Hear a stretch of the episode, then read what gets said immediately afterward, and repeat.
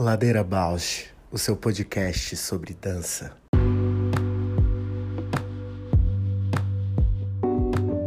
Olá, eu sou a Juliana Alves e este é o Ladeira Bausch, um encontro semanal para mover pensamentos de corpo, com temas que nem sempre vão para a cena, sem glamour e sem mito.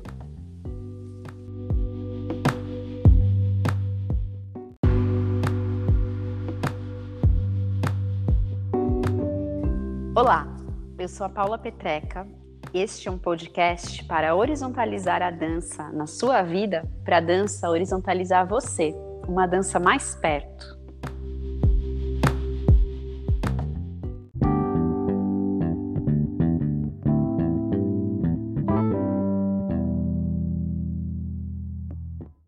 Olá, tudo bem? Tudo e você? Tudo bem. Friozinho aí? Friozinho demais, não tem noção. Só no aquecedor. Até que hoje esquentou um pouquinho, mas aí a gente já fica ressabiado, né? Tipo, Uhum. ai, né? E como foi o evento, a aula? Tava dando aula até Nossa. agora. É, é, acabou umas três e meia. Uau. É, foi, foi, foi uma delícia, assim, né? Sempre é tão bom trocar, né? E, e expandir, assim, é, se organizar para partilhar algo, algo. É como se tentasse elaborar o todo num, num- num- numa coisa simples, né? Uhum. Pontual. E aí, pontual. E aí você precisa ir colocar ali o, o complexo dentro de um, de um pequeno. Então é, é bem, é bem interessante o exercício, né? Ai, que bacana, que ótimo. Fiquei bem feliz de e sentir que que comunica, né? E ao mesmo tempo para mim assim, como tem essa relação como eu estou insistindo, né, nessa materialidade, manualidade, e às vezes para mim sempre esbarra assim, puxa, mas será que não vão julgar como algo muito pequeno, né? Algo muito simples, algo muito básico. E daí é um exercício toda vez pensar, não, mas é isso mesmo. É isso mesmo. Acredita, confia. Tudo bem É. ser pequeno, né? Tudo bem ser básico também. É, É, mas é desconstruir aí umas verdades que a gente inventa para para várias coisas, né? verdades e convicções, né, que fazem nos acreditar por inúmeras experiências, né, de o que é certo e errado, essas limitações que nos colocam assim como modo, numa maneira de aprender, né? Acho que o caminho da autoria passa por, por conseguir ir se descolando, né, de tanta coisa que vem de fora, vem predeterminado e confiar nessa diferença, né, que é, que é o autoral e é a diferença que faz diferença e não que é fora, errado, menor, né, nem nada disso. se deixar limpar, né, desses julgamentos e até uma ideia, às vezes quando você, uma época assim, eu lembro de fazer cursos, né, oficinas e, e gostar tanto daquilo e acreditar que aquilo realmente era uma, né, um modo novo e você querer reproduzir aquilo, né, querer tipo levar aquilo como uma não uma verdade, mas uma, uma novidade, um e, e daí parece que se você não está sempre se atualizando, você não está tendo atualizações, né? Coisas novas para você compartilhar. E a minha sensação agora é que, como está tão no, na- no singular e tão numa descoberta, isso que você falou, autoral, que parece que não, não, não tem essa ideia de gastar ideias. Uhum. É uma ideia de expandir mesmo, tipo, partilha, compartilha, que só vai trazer mais, só vai aprofundar cada vez mais. Assim, é muito interessante. Ai, muito caminho, né, para chegar nisso também, né? É, também. Muita experimentação. E desapego dessa questão de querer o reconhecimento do outro, de querer dar voz a mais ao outro do que do que a si, né, do que aquilo que você constrói como conhecimento, desapegar dessa dessa desse olhar assim, né, exemplar e mais construção mesmo, mais de processo. Nossa, que bonito isso que você falou. Mas é a sensação, é, e é muito novo considerar assim. Talvez já tive essa, essa maneira de pensar em outro momento, mas cada se debruçar e aprendizagem, estudo e pesquisa, ela atualiza, né? Esse modo de pensar atualiza, tem outra camada de profundidade de entendimento. E ao mesmo tempo lidando com o frio, lidando. Pandemia ainda, está perto de vacinar? Olha, parece que perto, assim, não tanto, mas acho que tá chegando esse ano ainda não incerteza, né? Mas provavelmente esse mês, não sei, tá começando é, agora. Minha cidade está indo rápido. Na sexta-feira eles convocaram as pessoas de 39. Eu falei assim: Uau, tá chegando. É. Então, não sei, tô na expectativa dessa semana, né, para ser convocada. Não. Hoje convocaram os de 43. Uhum. Ah, mesmo assim, né? Já vai ficando mais perto. Uhum. Mas mesmo assim, sabe, eu tô muito. É ah, aquela sensação de que você está sendo muito, está exagerando, que você está, né, sendo a altária do rolê, porque está todo mundo, né? Ontem, sexta-feira, fui dar um, um deslocamento de carro, assim, e nas ruas, assim, muita gente sem máscara, jovens e tal. Então, parece que é você que está ali. Ah, Como é. assim? Acabou Eu a pandemia para vocês? eu fico nessa coisa dividida, assim, em geral as coisas que eu saio para fazer é médico, fisioterapia, né? Então é uhum. é um ambiente mega é, de saúde, né? Então eu me sinto muito numa bolha, mas por outro lado eu fico, nossa, tipo, se eu fiquei até agora desse jeito, né? Não uhum. vou arriscar vou esperar essa vacina, sendo que, que nem minha irmã já vacinou tem meses, né? Na Inglaterra, Europa, eles abriram, abrem total no verão, mas já com as, as mutações está começando a subir de novo. Então é um fluxo também de não saber tão grande que pode ser que a gente tome vacina, mas tenha outro tipo de vírus, enfim. A sensação que eu tenho é, é ter uma segurança né, de, de poder estar tá circulando um pouco mais, mas que esse cuidado acho que é daqui para frente, sabe? Uhum, sim. É, de não, não acreditar que pela vacina vai, vai voltar. É, vai estar tá tudo salvo. Antes, é. Exato. É. Ontem mesmo eu tive reunião com a, as professoras e pedagoga da, da Maria Flor. E eu é assim muito muito complexo lidar porque e até uma uma um assoalho que eu tô muito hoje assim, né? Essa relação do discurso, o que o discurso aponta, como ele pode ser em poucos segundos pode ser se desfazer Uhum. em prol de um objetivo específico, assim, né, de comunicação. então, tipo, começou a reunião com a professora da Maria Flor, a pedagoga falando assim, veja bem, a gente se preocupa muito com a Maria Flor, ela não está no presencial, ela veio de outra escola, nanana. a alfabetização, ela vai para o primeiro ano, ano que vem, um ano importante, que ela precisa estar tá estruturada nesses, é, né, com essa princípios da alfabetização e tal. Aí eu falo, olha, se é pela alfabetização, eu não tenho essa preocupação e pela minha experiência com meu filho mais velho, a escola, a escola acolheu tão bem, né? Fizeram, no, ele entrou no terceiro ano com dificuldade de escrever, ler, muito distante dos colegas e a, a escola acolheu e hoje ele está super bem, assim, e no online, veja só. E daí a outra professora, não, veja bem, acho que você entendeu errado. Não é bem isso, não é a alfabetização mais importante. Uhum. E aí eu falei, não, então é, é, é, o social. Daí eu falei, nossa, mas o social não tem a mínima preocupação, porque é a Maria Flor. A Maria Flor, ela pega a mochilinha dela, o que ela mais quer é ir para a escola e fala beijo, mãe, tchau. E ela vai se virar, não tem um Não, é, a gente percebe isso, a gente veja no parecer o quanto a gente identifica isso. A questão é o emocional. Eu falei, bem, aí o emocional tá todo mundo nessa questão, né? Nossa, mas agora você falando isso, eu estava lendo um artigo hoje de manhã, né?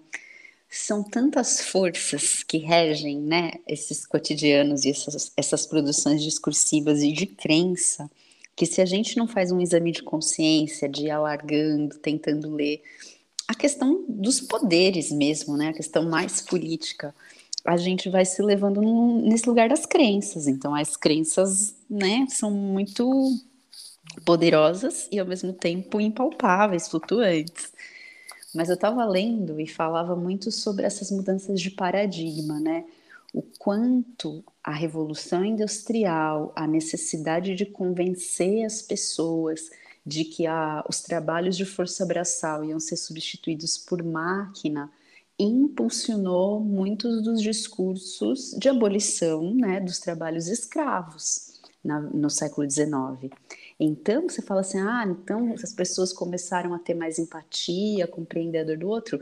Na verdade, o que essa literatura estava trazendo é que, de novo, era um discurso de poder, é uma questão econômica, e aí isso coloca. Então, para a máquina poder ser vendida, a gente tem que tirar quem está fazendo esse trabalho. Então, vamos libertar os escravos. Uhum. Bem nesse nível de maldade, né? Uhum. E aí trazia discussões referentes ao momento presente, né? A questão do veganismo, como que o veganismo é um problema para a indústria agropecuária, que, que vai extravar um embate aí pensando em modos, né, como a economia funciona, e o outro problema são a, as relações presenciais, por exemplo, em relação ao ambiente escolar, porque ele diz para a economia de tecnologia, de dispositivo, de software, de aplicativo, não interessa mais que as pessoas se encontrem presencial. Uhum. É muito mais interessante que a escola esteja comprando plataforma, o aluno consumindo celular, consumindo app, do que as pessoas indo para o prédio, sentando na carteira, tendo que ter toda a higienização.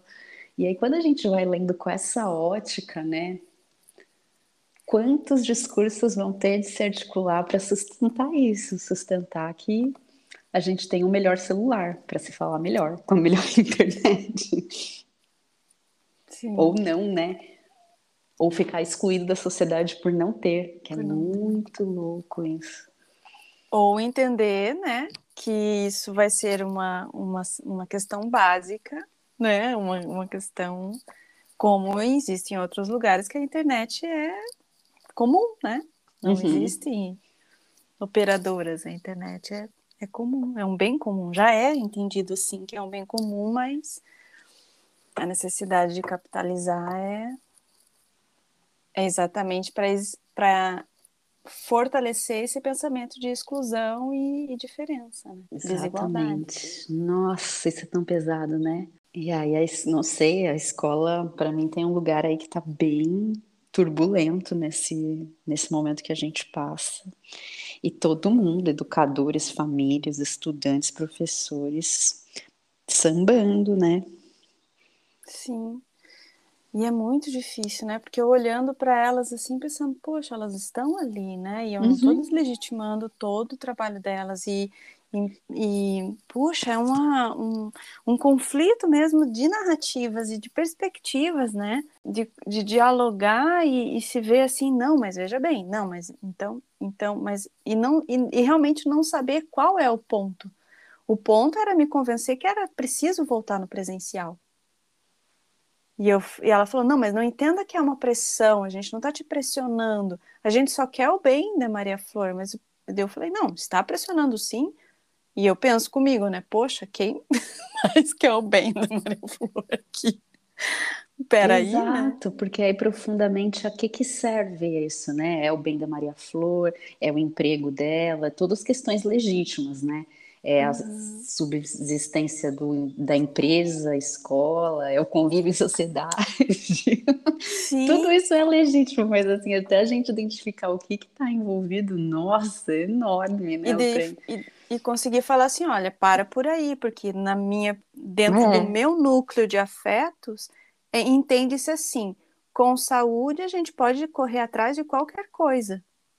Exatamente, né? aí Tendo faz o contorno, saúde, né? É, olha, a gente preservando o nosso núcleo familiar de afetos, eu entendo que a gente pode correr atrás de qualquer coisa, qualquer defasagem de aprendizagem, qualquer é, transtorno, né? Alguma coisa a gente pode correr atrás, mas fora isso, é, dentro do cenário de que tem, podendo evitar, podendo ter essa, esse cuidado, esse está funcionando, é, essa e, e, não é uma decisão porque daí parece assim eu estou é, a, a palavra negligência para mim está muito forte assim porque ela tem parece que ela tem facetas assim. A sensação que dá é que eu estou sendo uma mãe negligente. Por qual perspectiva entendeu? E a, a percepção que dá também é tipo estou negligenciando a, a minha filha mas eu estou negligenciando os estudos mas com, com podendo proporcionar um, um, um, círculo familiar, enfim, com os avós e um convívio menos, menos isolado dentro do isolamento, menos enclausurado, né? Porque daí é outra, outro tipo de, de uhum. ambiente, outro tipo de convívio. Enfim, aí essa, esse, essa salta para mim essa palavra negligência. Quem está negligenciando o quê, né? elas me pressionarem para levar no presencial por uma questão de alfabetização e de, e de é, utilidade do ensino, né? Elas Mas sabe negligen... que quando você trouxe essa palavra em específico, negligência, e você falou uma mãe negligente, eu acho que tem um aspecto aí que é estrutural, né? Que é o quanto a sociedade nós criamos esse lugar, né, de uma sobrecarga materna. Mas eu entendo o que você sente, mas sinto que isso não é só teu, sabe? Uhum. Tem todo um lugar sistêmico também. Sim, de sempre, claro, bem, bem estrutural e bem visto, né? Bem gritante o quanto. Por que que você está sendo uma mãe negligente? Não a gente falar, mas que presidente negligente, sabe? Uhum. Na primeira camada. temos de Sim. mudar o presidente. Não, temos de mudar a opinião da mãe. Que loucura! Qual é conven... o que convém, né? Convém é. dizer o que primeiro, né? É. É, a conveniência, convém muito dizer que a mãe está sendo negligente. É muito, muito delicado. E, e para mim, essa ideia das, da faceta da negligência é isso, porque ao mesmo tempo estou negligenciando uma coisa em prol de outra, ou não estou negligenciando, estou fazendo escolhas, priorizando e veja como quiser, né? É, exatamente, exatamente. Nesse e... momento, qualquer ato que não vá na onda da norma, seja lá o que é norma, mais do que nunca é muito ameaçador. Então, deve ser muito ameaçador ter uma mãe como você no ambiente da escola. E esse, o quanto é obscuro, né? Porque daí, por exemplo, discutir isso com a pedagoga, ai, ai, ai, né? Uhum. Vai entrar nesse vespero, entrar nesse, nessas, sem fazer vista grossa, né? Entrar mesmo questionando e argumentando, complexo, porque daí a pedagoga ela também tem o poder dela de uhum. articular, né? O que também a grosso modo, também tem aí jogos de poder, né? Se for. Sim, e até desse poder da experiência, poder do saber, né? Sim. Do saber. Nossa! Porque elas falaram assim: não, estamos fazendo a nossa parte, porque a Maria Flor também é nossa. Uau. Nossa, que foi forte agora no lugar. Pegou em mim num lugar professora de balé, sabe? Uhum. Quantas vezes eu já não tive umas falas assim, né? Socorro. Não, mas eu falei também para elas, eu enten que eu entendia que elas têm, né, o papel delas, eu não posso também deslegitimar, né, e não simplesmente faço o que eu quero. Existe ali um, um papel em, em é uma relação, né? Ensino, aprendizagem, ambiente educacional, família. E aí, onde mora o respeito é nesses papéis, né? A sua a decisão. E nesse contexto, nessa condição, elas precisam ser muito bem delimitadas e preservadas esse respeito. Ó, daqui não se trata só de uma decisão minha, de uma, um, uma, um querer meu. Não, ela não vai. Não é, não, eu adoraria que ela fosse, eu adoraria que ela tivesse tendo né, a infância dela, nesse primeiro setênio tão importante, caindo dentinho, caiu o dentinho dela essa semana, primeiro dentinho, e ela não pôde dividir com os coleguinhas e correr com o dente na mão.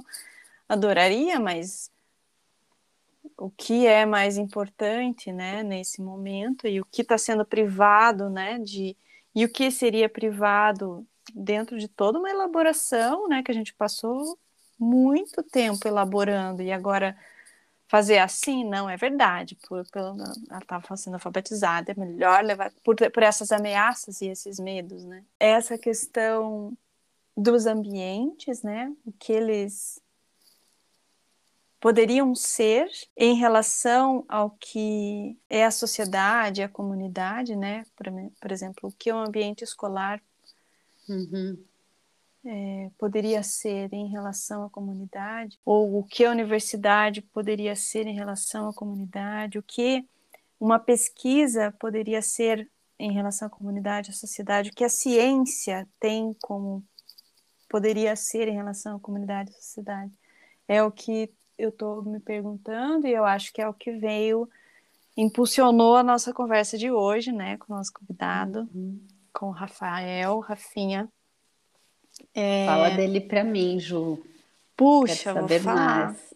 O Rafa, eu conheci, eu acho que isso era em 2003. Eu devia ter ali uns 20, 21 anos, ele devia ter, sei lá, 14 já estava no rolê assim, dança conheci nesse nesse momento de oficinas de dança contemporânea e sempre fazendo danças urbanas e com uma, uma visão assim muito visionária, né? Tanto na, na relação assim com as pessoas de se colocar, de dialogar numa perspectiva muito aberta, muito muito porosa assim, sabe? Em relação às pessoas, em relação ao movimento, a ideias, a criação.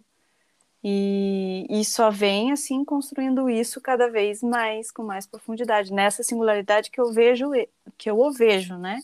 E é dessa maneira que eu continuo percebendo o, o, o, fazer dele dessa maneira, assim, abrindo, abrindo, abrindo, abrindo, assim, cada vez mais relações e cada vez mais conexões, diálogos. E agora ele entrou no mestrado e foi onde a gente voltou a conversar, porque daí eu estou fazendo uma disciplina ainda, voltou a conversar, assim, né? E a gente entrou nessa questão, você, puxa, aquilo que a gente falava lá fora da, da universidade, quando a gente traz aqui na universidade, parece que a, que a expectativa que a gente tem de que seja ouvido, que seja dialogado, porque é para isso que ela deveria servir, esbarra em questões. E aí a gente ficou assim, puxa, é verdade, mas eu me identifico com o que você falou, mas que pena que nesse ambiente não tem tanto diálogo. Mas então, que tal a gente levar para o Ladeira? E foi assim. que maravilha. Que gente... Vamos falar daquilo que não é dito? Bora no Ladeira! Maravilha, vamos chamar então o Rafa aí para falar tudo isso,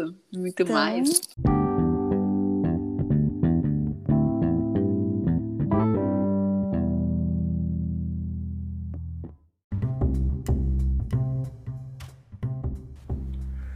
Ladeira Bausch, o seu podcast sobre dança. Aê! Alô, alô, alô, alô, alô, mundo! Alô, planeta! alô, Paula! Alô, Juliana! Bem-vindo! Alô! Alô, Rafa! Bem-vindo! É nóis, é nóis! Olha, chegou galáctico aqui. Pô, eu achei que nem ia rolar mais. Eu tava mandando mensagem, tava aqui esperando. Falei, eu vou comer aqui uma parada porque eu acho que elas esqueceram de mim, né? Pô, Ô, dó! isso não se faz, não se faz com as pessoas. isso. A gente já estava aqui falando de você e você estava em crise já. Em crise, crise é meu sobrenome. Ha! Deixa eu falar pra vocês, eu tava na rua ali agora e eu encontrei uma outra pessoa que já participou aqui do Ladeira Abaixo. Quem Olha será? Quem será? Lu? A Lu, Navarro. Super. claro. Acho que eu escutei o podcast dela umas duas semanas atrás. Eu tô, gente, eu tô indo devagar, mas eu tô conseguindo. Ai, que Muito bom bem. saber disso. Muito bom, não, é muito bom vocês estarem fazendo isso pela dança e por todo o movimento. É muito importante. Eu não tinha ouvido outra outra mídia se mobilizando com o material e ainda mais material tão potente, tão bonito como vocês estão fazendo. Não. Ah, mandei um abraço invisível para vocês aí. Oh, Ah, outro. cada a gente faz barulho pessoa- no fone. assim. Cada pessoa que chega na ladeira traz todo um universo, né? E essa riqueza acho que vem disso. Total. Então hoje é você que traz aqui uma Obrigado, fortuna. mundo. Obrigado, Zassa. Obrigado, Marte. Obrigado, Júpiter. é nóis. Não, é isso aí, é o processo. E, e fico muito feliz que eu tô achando que eu sou o primeiro representante do hip hop. É isso mesmo aí, galera? Não. Não É? é? Não, não eu acho teve... que eu. eu- É, eu quero saber da tua experiência. A gente teve o Igor Gasparini, Aham. que também transita, né, entre danças urbanas, dança contemporânea. Ah lá. É que eu ainda não cheguei nesse, eu tô, eu tô quase chegando. Mas você talvez é o primeiro do sul do hip hop. É, sempre, Fazendo- sempre vai ser o primeiro, porque aqui a questão é a ladeira é cada um, não tem. Isso A gente mesmo. não Ah tem lá. aqui. É, não tem. Não tem caixinha. Não, mas é que daí a- a- tem um lance do nervoso, né? Tipo, se eu tô representando uma parada ali, eu tenho que eu tenho a responsabilidade, né? De trazer com propriedade a minha ancestralidade. Eu carrego comigo todos os meus professores, todos os criadores. Daí eu fiquei pensando, meu, se eu for o primeiro, então tá beleza. O Igor já me ajudou aí, já fez a- a- as entradas triunfais. Sim, sim. Mas então, se apresente, a gente faz a, a pergunta assim: quem é você na ladeira? O que ladeira você é? Nossa, eu não acredito que eu tô recebendo essa pergunta. Eu É. escutei essa pergunta durante 20 podcasts e agora é minha vez. Que massa. Vê lá, hein? Quer- Qual que é a pergunta mesmo? Quem sou eu na ladeira? O como você quiser. Quem, sou é você na ladeira? Horas, horas, muito simples. Eu sou a ladeira. Boa. Eu sou ladeiro, o observador, o que tá vendo quem sobe, o que tá vendo quem desce, tá vendo quem bate, tá vendo quem levanta, tá vendo a tiazinha conversando no boteco, tá vendo o tiozinho levando pão pra Dona Maria, tá descendo, tá subindo, quando chove, chove junto, quando faz sol, ajuda a galera a subir, e é obra que sobe, e é obra que desce. Eu sou a ladeira, aquela que fica observando, e o que eu puder ajudar eu ajudo, e o que eu puder não atrapalhar eu não atrapalho também, né? Adorei. Muito bom. Bem, o que nos levou aqui hoje, né, impulsionou além da, de ouvir, de te ouvir e saber mais sobre o seu trabalho, que a gente vai chegar lá, sim. O que nos impulsionou foi essa questão da expectativa realidade, não foi? Foi, nossa, foi bem isso. Total. A gente tá, eu e a Ju, a gente tá fazendo o mesmo programa de mestrado, né? Isso. E daí um dia eu mandei um áudio revoltado para ela, uma mensagem revoltada.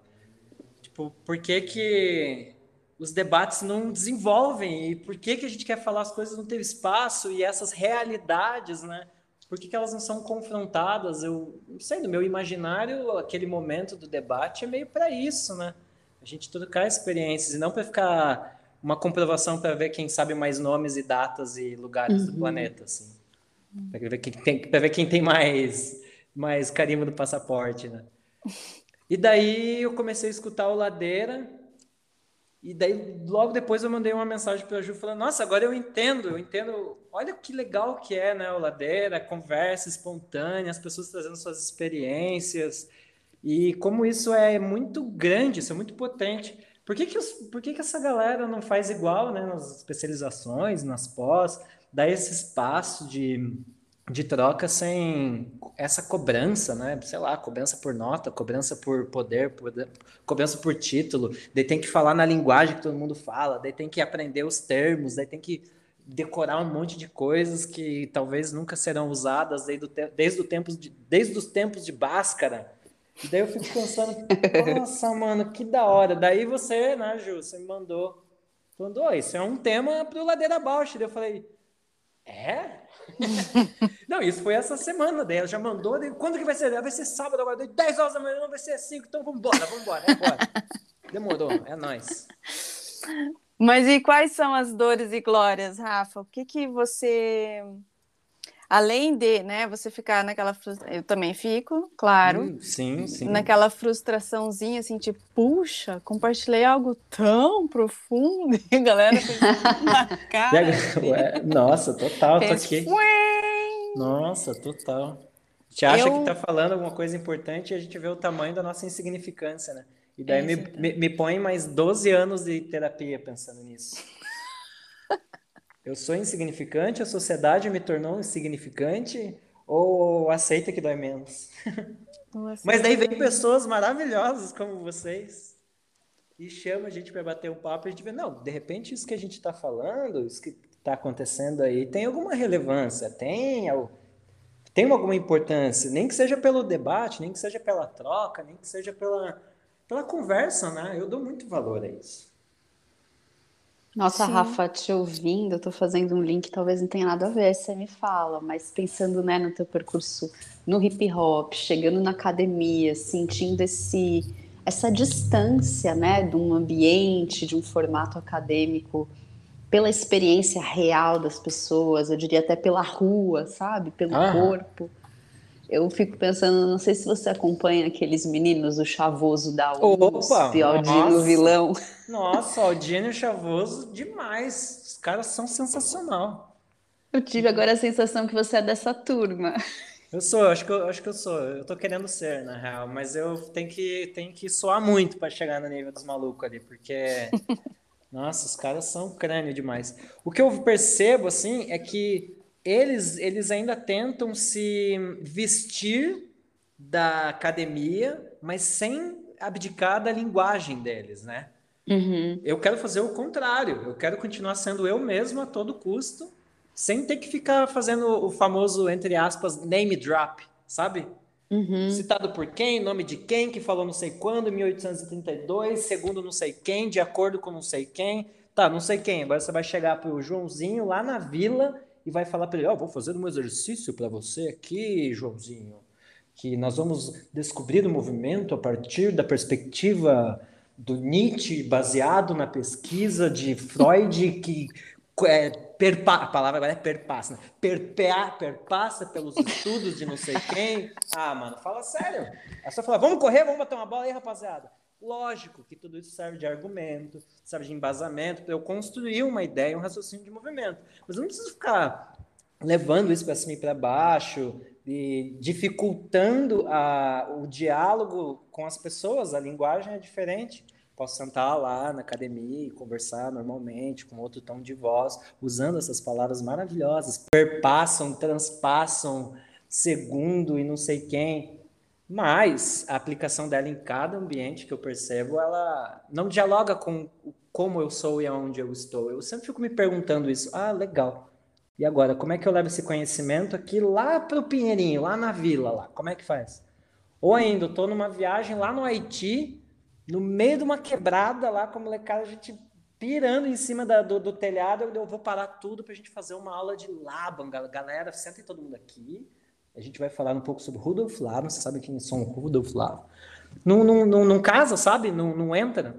Mas eu vou sublinhar mais uma vez. Esse, esse estudo, esse conhecimento é muito importante para nós, professores, para nós, pesquisadores, para embasar todo um, um acervo, um repertório de exercícios, de possibilidades de movimento, que daí a gente traduz nessa linguagem para seja quem for, seja na, na, vila, no condomínio, na escola, na ONG, para a gente potencializar. Né? Eu, eu nunca dou descrédito para todos esses, para toda a pesquisa, a academia, bem pelo contrário, é muito importante. Eu sou, eu sou muito feliz e quero continuar cavando ainda mais fundo nos estudos. Mas eu me interesso pelo ajuste, a equalização, né? Como que eu faço para chegar certinho lá do outro lado e depois aos poucos as pessoas irem se interessando, de chegar é. um aluno e falar: "Ô professor, o que, que eu tenho que estudar para fazer o que você fez?"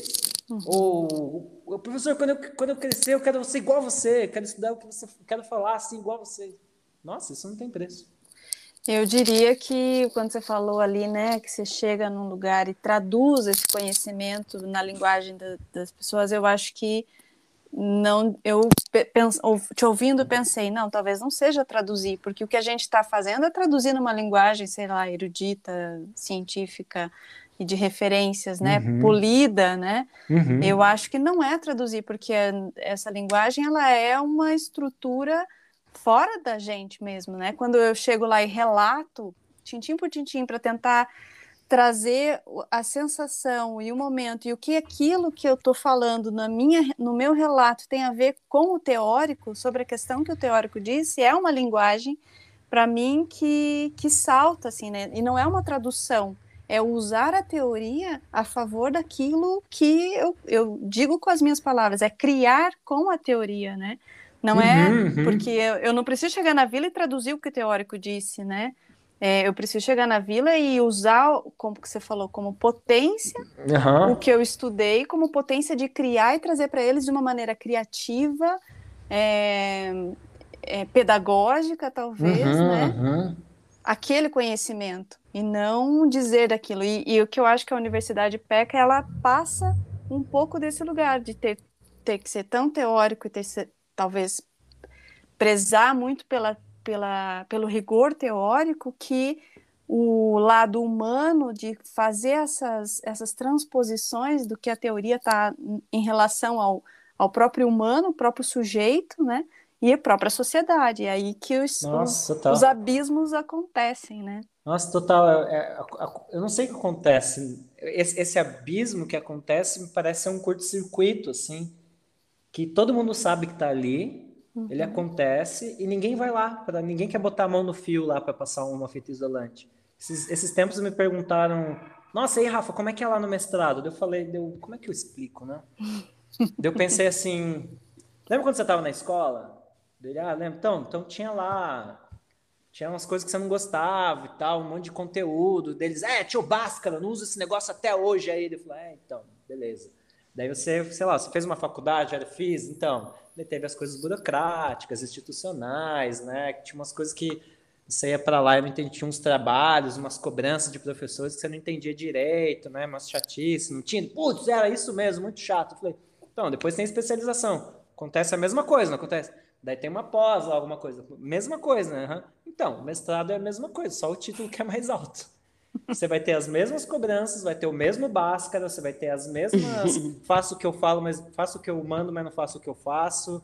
Vai ter tudo igualzinho. Vai ter tudo igualzinho. Muda só a titulação e o tamanho da, da importância social, talvez, né? Tem um colega nosso lá da, da, da, da, do mestrado que ele fala bastante isso, né? Que eu conheço ele no dia a dia, ele não fala daquele jeito, ele não se comporta daquele, mas lá ele, ele, ele fala no, no idioma dele, fala, meu, se eu não falar igual todo mundo aqui, ninguém vai me dar moral. Hum. Ninguém vai me dar moral aqui. Ninguém vai me dar chance de discutir ou eu poder trazer um pouco, né? Então, por isso que parece meio confuso o que ele fala. Mas, enfim, eu tinha explicado isso para esse meu colega, como existe o, mesmo curto-circuito desde a educação básica fundamental, por vários N motivos, né?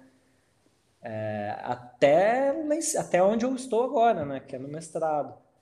E o grande assunto que eu percebo, e agora voltando no tempo, é o conteudismo. Hum. Como a gente vive esse lugar de a gente tem que bater uma meta de assuntos e não resolver o que os alunos precisam, ou o que eles têm interesse, né? Eu me inspiro muito na Escola da Ponte, do José, do José Pacheco, uhum. por exemplo, né? É uma educação que eu sempre admirei desde antes de uma graduação até, assim.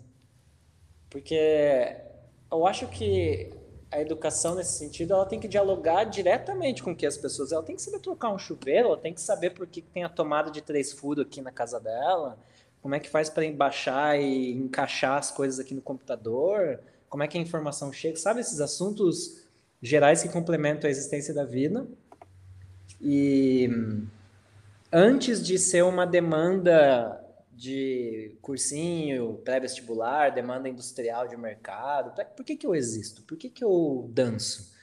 Por que, que eu subo a ladeira? Por que, que eu desço a ladeira? É Bausch? Porque quem foi Pina Bausch?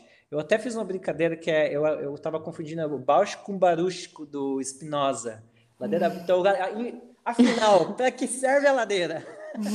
Confundi.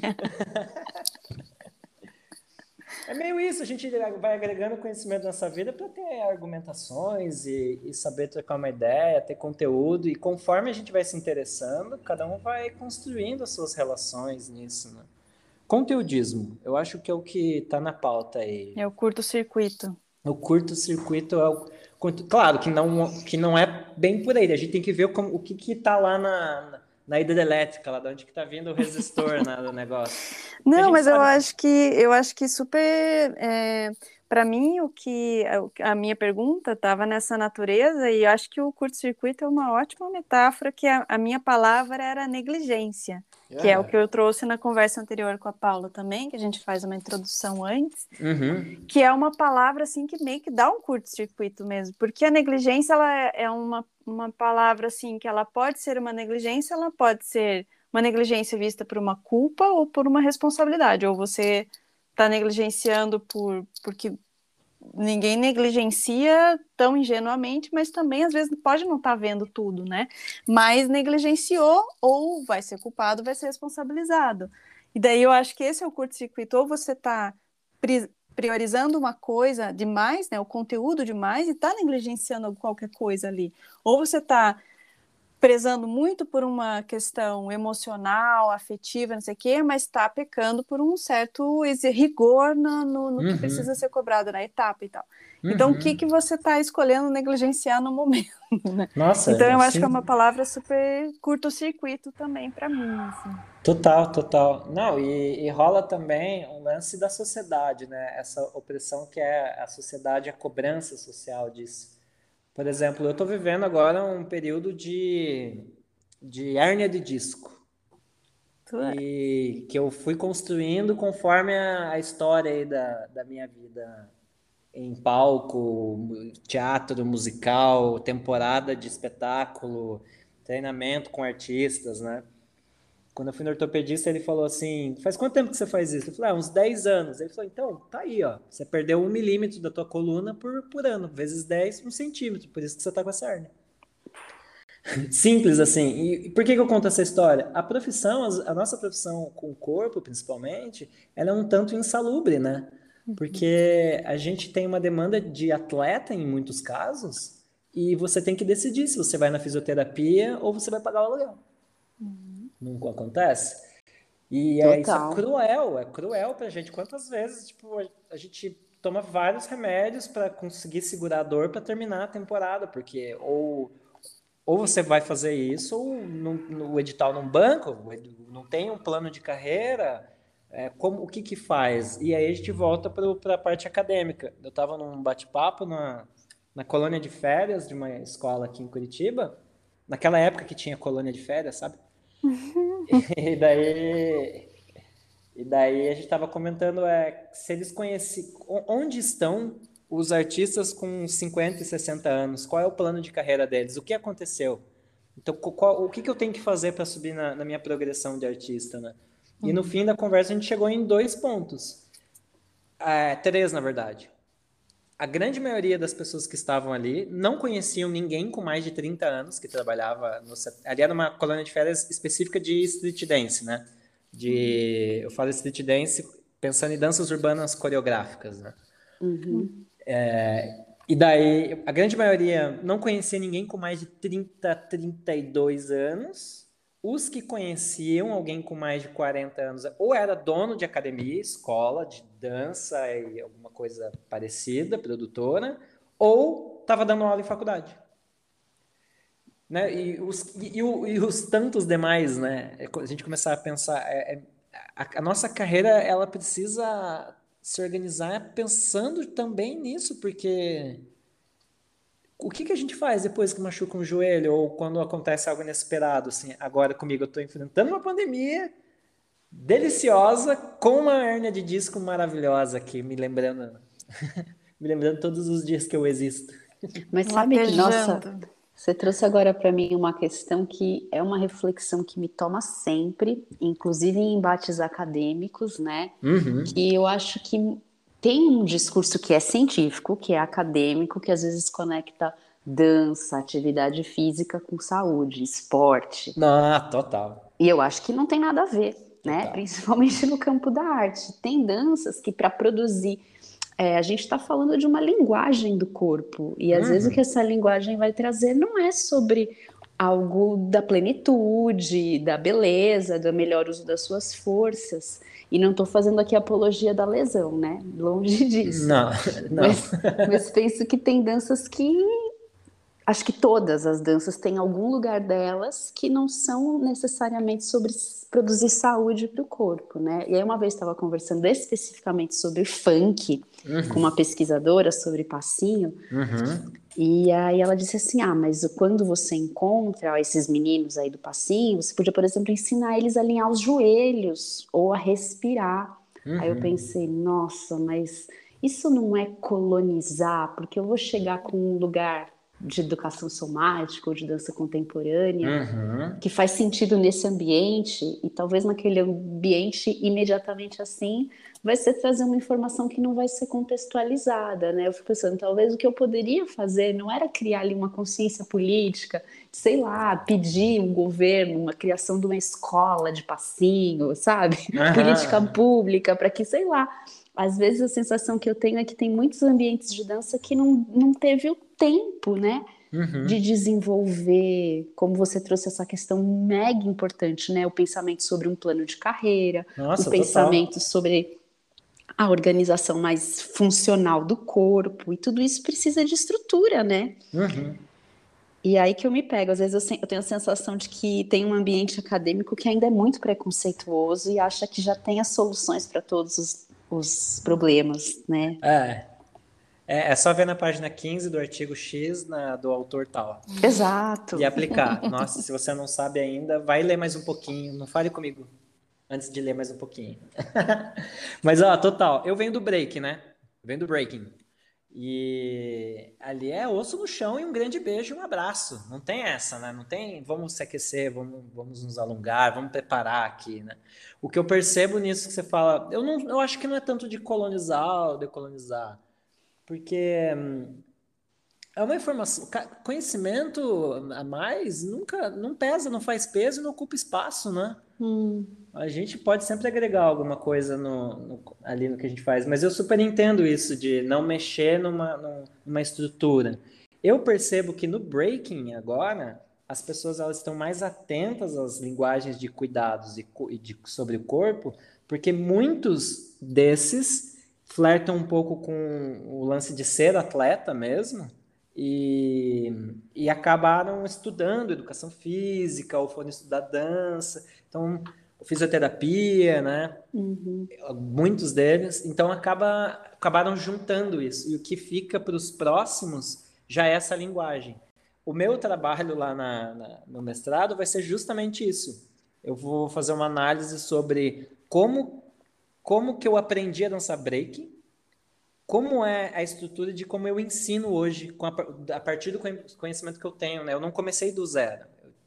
Eu fui agregando outras ideias para esse pensamento, e daí eu, eu, eu fico pensando, será que eu estou colonizando também essa dança? Não, ela está se transformando, e uma, uma cultura ela só é viva quando ela se transforma, né? Uhum. A gente está deixando ela mais potente e tudo mais. No breaking tem ainda isso, porque, não sei se vocês sabem, em 2024 o breaking vai virar esporte, esporte né? olímpico. Eu estou sabendo, sim. Então eu, estou pegando um pouco carona nisso até, assim, porque irão começar, quando o pessoal começar essas discussões, a gente já começou, Ladeira Abaixo já está aí na vanguarda hum. dessa discussão. Porque é o que vai acontecer, vai, vai, vai vai ter mais venda de, de equipamentos, publicidade, pesquisa também, né? E, né, pesquisa, pesquisa médica, fisioterápica. Coisa que era raríssimo de encontrar na internet. Lesão no tornozelo, lesão de joelho no treino de break. Agora isso vai expandir. Então, a gente agregando isso na vida, show de, show de bola. E não, mas tem uma galera da, da do breaking que briga justamente pelo contrário, que a dança ela vai perder a essência da rua dela, né? Muita gente vai vai nascer numa geração aí achando que o breaking começou nas Olimpíadas de 2024. Isso, isso é muito louco, assim, de pensar. Nossa, tô... Nossa, essa informação para mim foi muito impactante. É, é quando... Não tô sabendo lidar com ela. Eu estudo muito história do balé, né? E tem esse marco lá do Luiz XIV, que é quando a dança se institucionaliza, ela vira uma academia.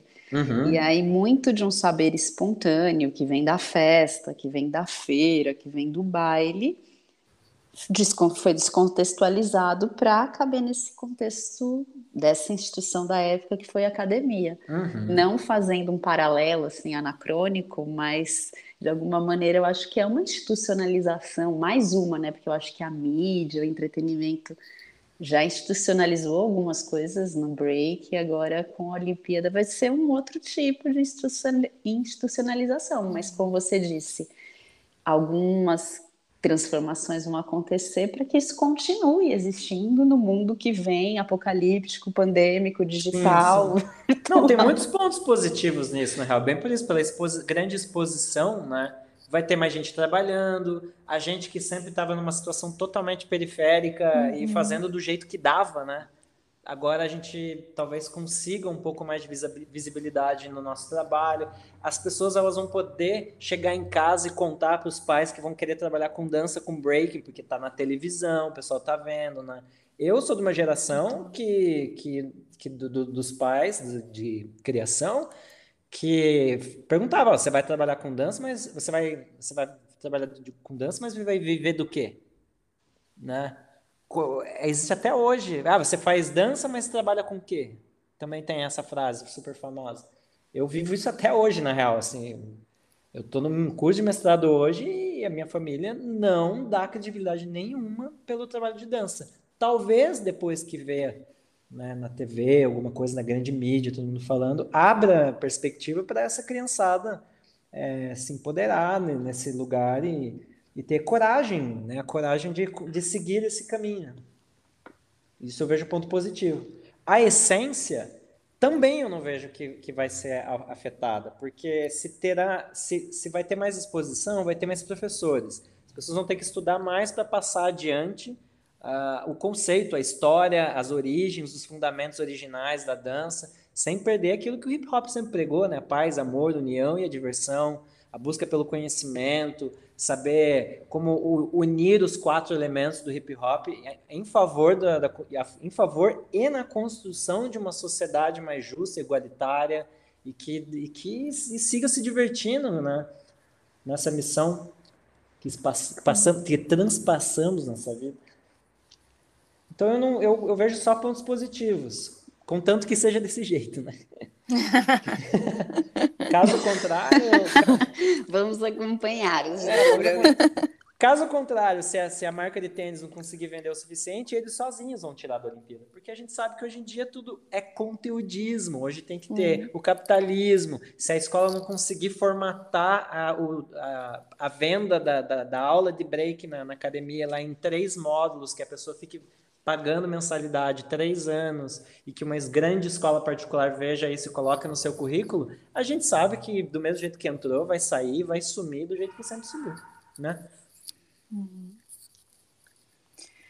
E o que que mudando, mudando um pouco, como é que foi para você a pandemia, Rafa? O que que você adaptou no teu trabalho? O que que a tua bagagem veio pôde é, ela pôde contribuir com, com o cenário, né? Nossa. O que, que, teve que se adaptar? Qual foi além do da hérnia? Nossa, na, na hérnia foi um, foi um brinde a mais, assim.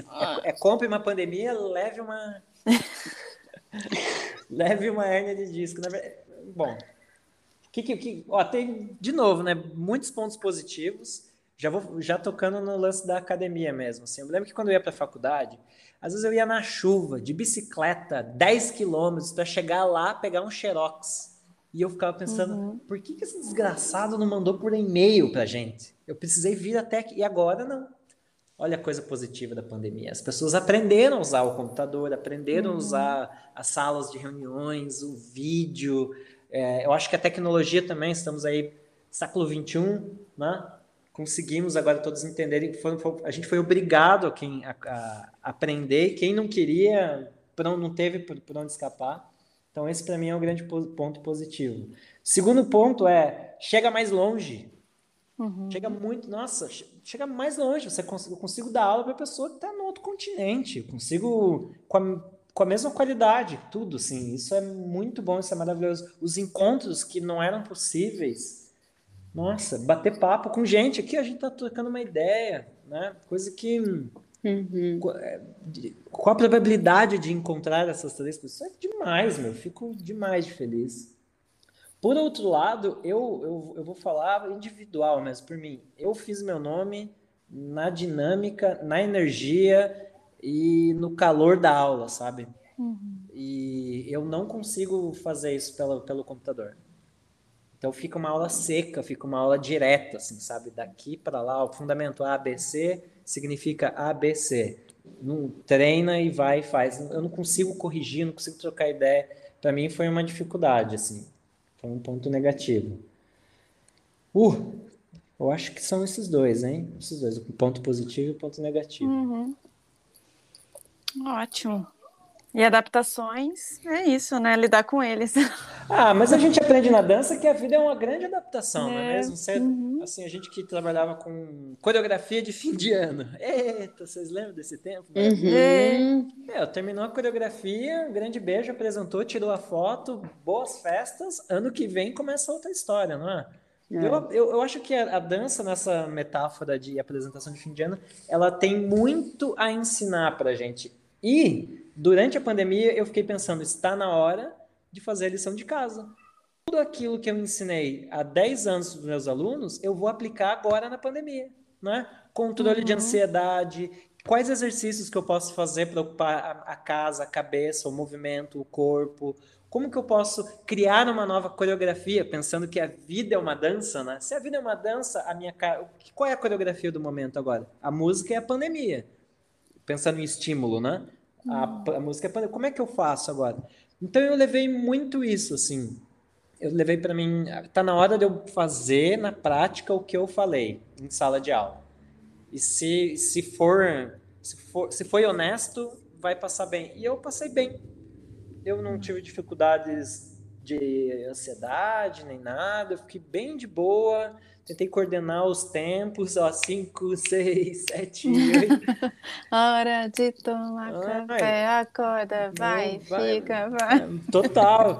Mudava a formação, mudava a pauta ali, deslocamento, ali, arrasta e junta, arrasta e junta, vai na cozinha, faz o pãozinho, faz o pãozinho.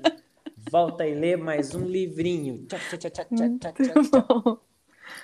É isso aí. Eu, eu trago muito essa metáfora também da.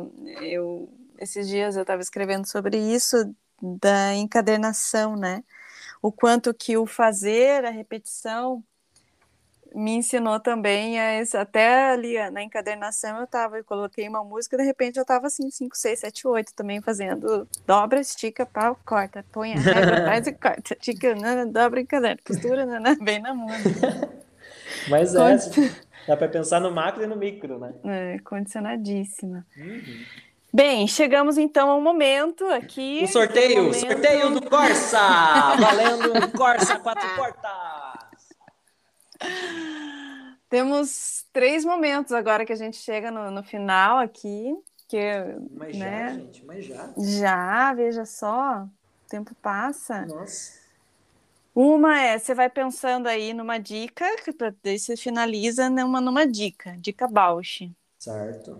Outra é sobre o perrengue, né? É, então fala aí sobre um perrengue, uma, uma ladeira perrengosa que você teve que passar no teu percurso de dança? Ah, agora tem que falar, né? Porque se eu, se eu falei no começo que eu sou uma ladeira, tem os altos e tem os baixos. Ai, eu vou ser meio dramático nesse perrengue. Ai, pode ser aqui, Cara, a gente vai acolher seu, seu Eu acho perrengue. que não teve assim um grande perrengue, eu acho que é um grande perrengue. eu fico pensando como é difícil assim se manter na dança e, e na arte e tá o tempo todo tendo que provar alguma coisa para alguém e você tem que chegar a alguns limites que, como eu tô pensando muito nisso agora por conta da, da hérnia, né? Uhum. Eu tive. Quanta coisa a gente teve que abdicar, eu tive que abdicar, a gente teve que deixar, teve que acreditar, teve que fazer, né? Para chegar no momento e, e, ser esquecido, ou chegar no momento ser facilmente trocado por qualquer, uhum. qualquer outra coisa, assim, é meio. Não sei se isso tem a ver com a longevidade do trabalho e tal, mas a saúde e o, o, o ter a, o vigor ali eu imaginava que ia ser diferente, assim. Então eu acho que o, eu acho que um grande perrengue tem muito a ver com saúde, assim, com saúde. Ou é uma vez que eu, que eu quebrei o dedo, ou é uma vez que eu tirei o joelho do lugar, ou é, sei lá, são sempre coisas a ver com a saúde que acontecem no universo, seja de dança uhum. musical. A gente tem que dar aulas, às vezes, lugares super longe, de ônibus, do, com doente, ruim. E e tem que ser incrível do mesmo jeito, assim. Uhum. É. E é, acho que super. Mas por outro lado, a, a, dança, ela, ela me colocou em lugares assim, maravilhosos. Eu, eu, saí, eu saí de uma realidade que eu flertei com, com crime, eu flertei com, com marginalidade do mal, assim. E o hip hop me salvou. O hip hop me, me me, me deu uma perspectiva de conhecimento, de vida, de é, diferente do que poderia ser, assim, eu, eu não consigo nem imaginar esse Rafael como poderia ter sido. Uhum. Mas o caminho, ninguém me avisou que seria tão pedregoso, assim, que é quase que um leão por dia, seja é, na, no mercado profissional, ou seja na batalha por editais, quando você acaba descobrindo outros, outras camadas que existem na, na, na arte, né? Porque uhum. até então o meu objetivo era ficar girando de cabeça no Shopping Itália. Era isso que eu queria. Só que daí, a partir do momento que você começa a pensar, tá, mas o que, que eu tenho que fazer para nunca mais parar de fazer o que eu já estou fazendo? Porque eu não quero parar de dançar. Né? Eu acho muito style esse negócio aqui. E naturalmente a vida foi trazendo esse outro lugar, esse novo contexto. Mas é uma batalha, eu não sei, assim, é muito, não sei se é só comigo ou é com, com todo mundo, mas eu acho que é numa grande maioria, assim. Parece que o tempo todo a gente está correndo atrás de uma parada que nunca chega, assim, a gente está correndo atrás do grande show. Eu acho que uhum. a resposta é, não é o perrengue, né? É estar, estar em condição de perrengue, né? Não, super ressoo contigo também. E mesmo assim, sendo uma formação né, de, de, outra, de outro lugar, assim, e também ressoou contigo essa, esse pensamento e essa necessidade, assim, e, mas que eu tenho uh, o palpite que é muito do ambiente da dança mesmo, né, porque por, por mais que seja diferenciada a tua formação técnica, vamos dizer assim, ali, né, uhum. né, na, na, infância, na adolescência, quando você chega num momento assim que você, bom, agora eu vou seguir por aqui, é, existe assim uma um sei lá um, um véu uma, uma, uma, uma, coisa obscura que a gente fica não então faz isso faz isso faz isso para aquilo acontecer. Faz isso, faz isso faz isso faz isso, isso para aquilo acontecer. Sim. e você tipo já está acontecendo né? Já está uhum. rolando as coisas elas já estão hoje por exemplo né que eu tive eh, uma, uma mesa redonda uma conversa e tal e uma, uma apresentação de um laboratório, eu, eu tive que várias vezes, e daí a, a, nossa, a nossa gravação agora, assim, vários momentos eu falei, calma, Ju, ei, não, tá tudo aqui, pá. não, mas eu tenho, e, e, e, parece uma dupla personalidade, uma coisa muito louca, uhum. que é tipo, não, não tá tudo pronto no, no, ambiente, e daí eu, não, tá tudo aqui, ó, o que eu tenho tá aqui comigo, o conhecimento tá aqui comigo, o corpo tá aqui comigo, não, eu preciso eu conquistar algo fora de mim, eu preciso que alguém reconheça o que eu estou muito dedicado. mas eu acho que é muito desse esse esse a dança dança ambiente. A gente já falou também sobre isso em alguns episódios dessa competitividade, dessa ciúmes e uma, uma, agressividade assim no ambiente da dança de competição, uhum. reconhecimento do olhar do outro, uhum. né, de tem muito do vai, vaidade, isso fala. Muito do ego também. Né? É. A gente dentro de uma visão coreográfica, a gente passa anos e anos e anos se olhando no espelho, né? Uhum. É bizarro isso, assim. Depois, o, o breaking a gente começa na rua, mas depois eu fui para esse lugar. E agora eu volto para esse lugar que é dar aula em espaços é, mais periféricos, né? De que não tem espelho, não tem sala às vezes. Né? Hum. E a gente começa a se voltar pensando nessas crianças, assim, que como elas se percebem diferente, hum. as que não têm o espelho. Então acho que o espelho na nossa formação profissional de muitos e muitos anos, assim, vai influenciar também, né? É, não, com certeza. E até uma estrutura de, de, de reconhecimento. Não faz isso, muito bem. Não é uhum. é se você. É, é, é, por aí, você agora sim, de uma, de uma avaliação, né?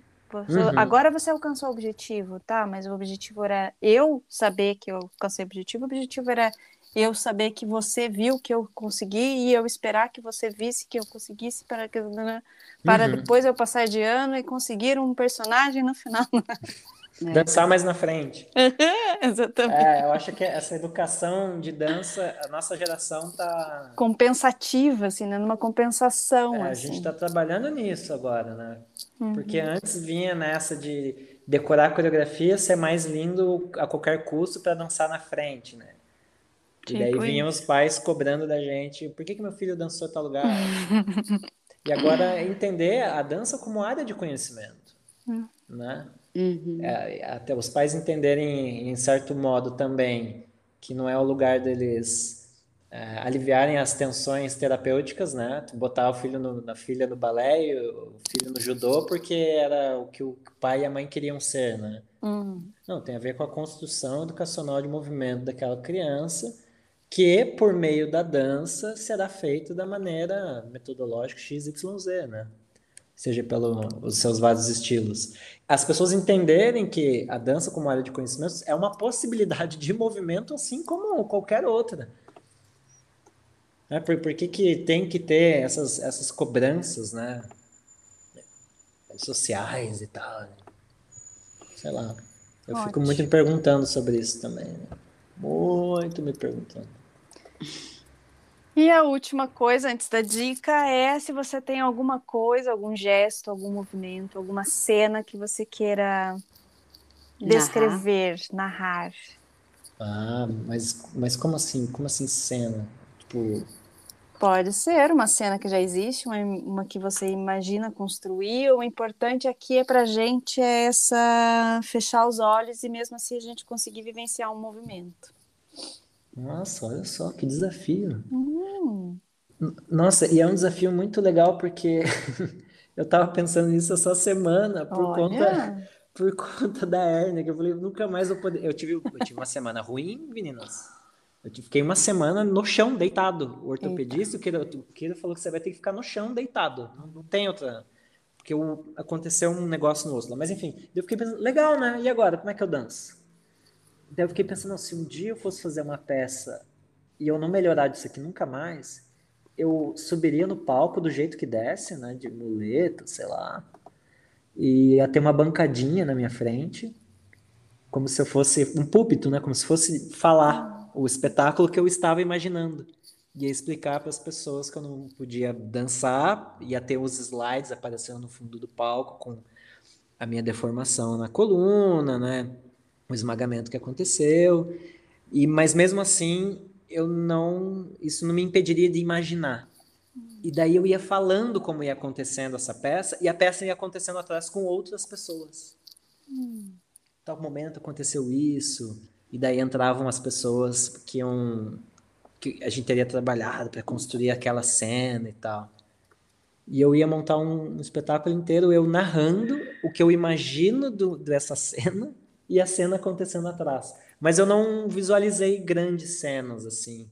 Era só meio que uma história que ia ser construída junto com, com o elenco, assim. O que, que, o que, que importava dizer naquele momento, né? Até como forma de cuidados. Hum. É uma forma meio política também de como, como foi o meu processo de chegar até ali, né? Uhum. Para outros artistas também começaram a se questionar sobre a longevidade no trabalho, a qualidade de vida, qualidade de saúde no trabalho que a gente tem, as insalubridades, né? Acho que seria um espetáculo sobre isso, seria uma cena sobre isso. Nossa, eu consegui imaginar, hein? Eu também consegui. isso vai acontecer um dia, eu acho, sabia? Não, não com você como muleta. Provavelmente não. Não, não. Talvez não. Eu tô, eu tô indo bem, eu tô indo bem. Mas eu, por que que vai acontecer? Já está acontecendo, Rafa. Alô! Acabou de acontecer. É verdade. Acredite. acredito, acredito. A partir de segunda-feira, nossos ouvintes terão a oportunidade de te ouvir narrando esta cena. Ah, louco. Ah, louco. Ah, louco. Então, agora, quer deixar a sua dica Bausch? Minha dica Bausch. Minha dica Bausch é estar em crise, tudo bem. Curiosidade, infinito. Se hidrate, se alongue e procure, como diz o ET Bilu, busque conhecimento. Boa. Não é? É isso aí. É isso aí. É isso aí. Acho que não tem dica melhor do que essa, gente. É estar curioso, curiosa e buscar ser um pouquinho melhor do que ontem, né? Uhum. Se hidratar bastante e e é isso. Ser feliz. Ser feliz, ser feliz, gente. Tocar pra frente o que for possível. Nossa, Rafa, hum, muito, muito obrigada. É, faz o que é possível, porque a arte faz o que é impossível pela gente. Uh, tá louco? Exato. Que delícia. obrigada, Rafa. Eu estou muito feliz. Eu que agradeço a vocês, Paula, Ju. Espero e... que tenha aproveitado, tenha sido uma boa experiência para você, Oladeira. Agora vai, vai se ouvir e ouvir o, o que foi dito. Sim, eu vou Agradeço continuar. muito. Eu vou continuar ouvindo na ordem ali, vou até esquecer desse dia, daí para eu tomar um susto assim, oh meu Deus, sou eu. ah, episódio 36, quem é esse? Nossa, quem é esse Pokémon?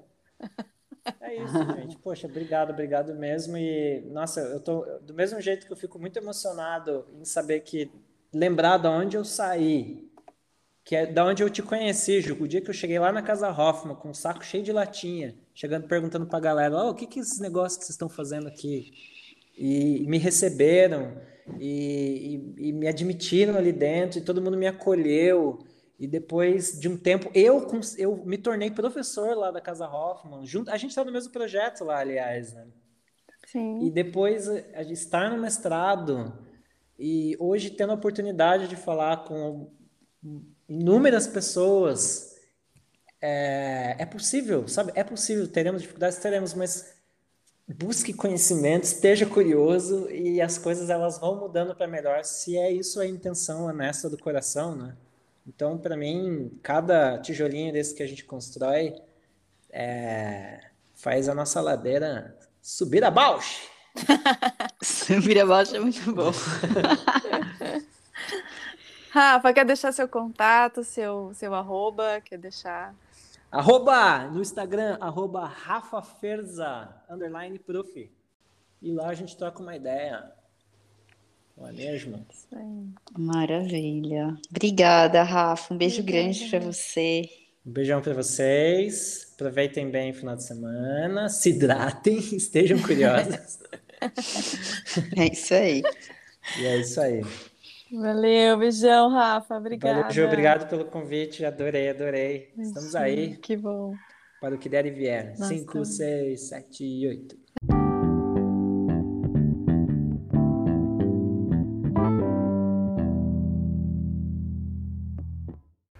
Ladeira Bausch, o seu podcast sobre dança.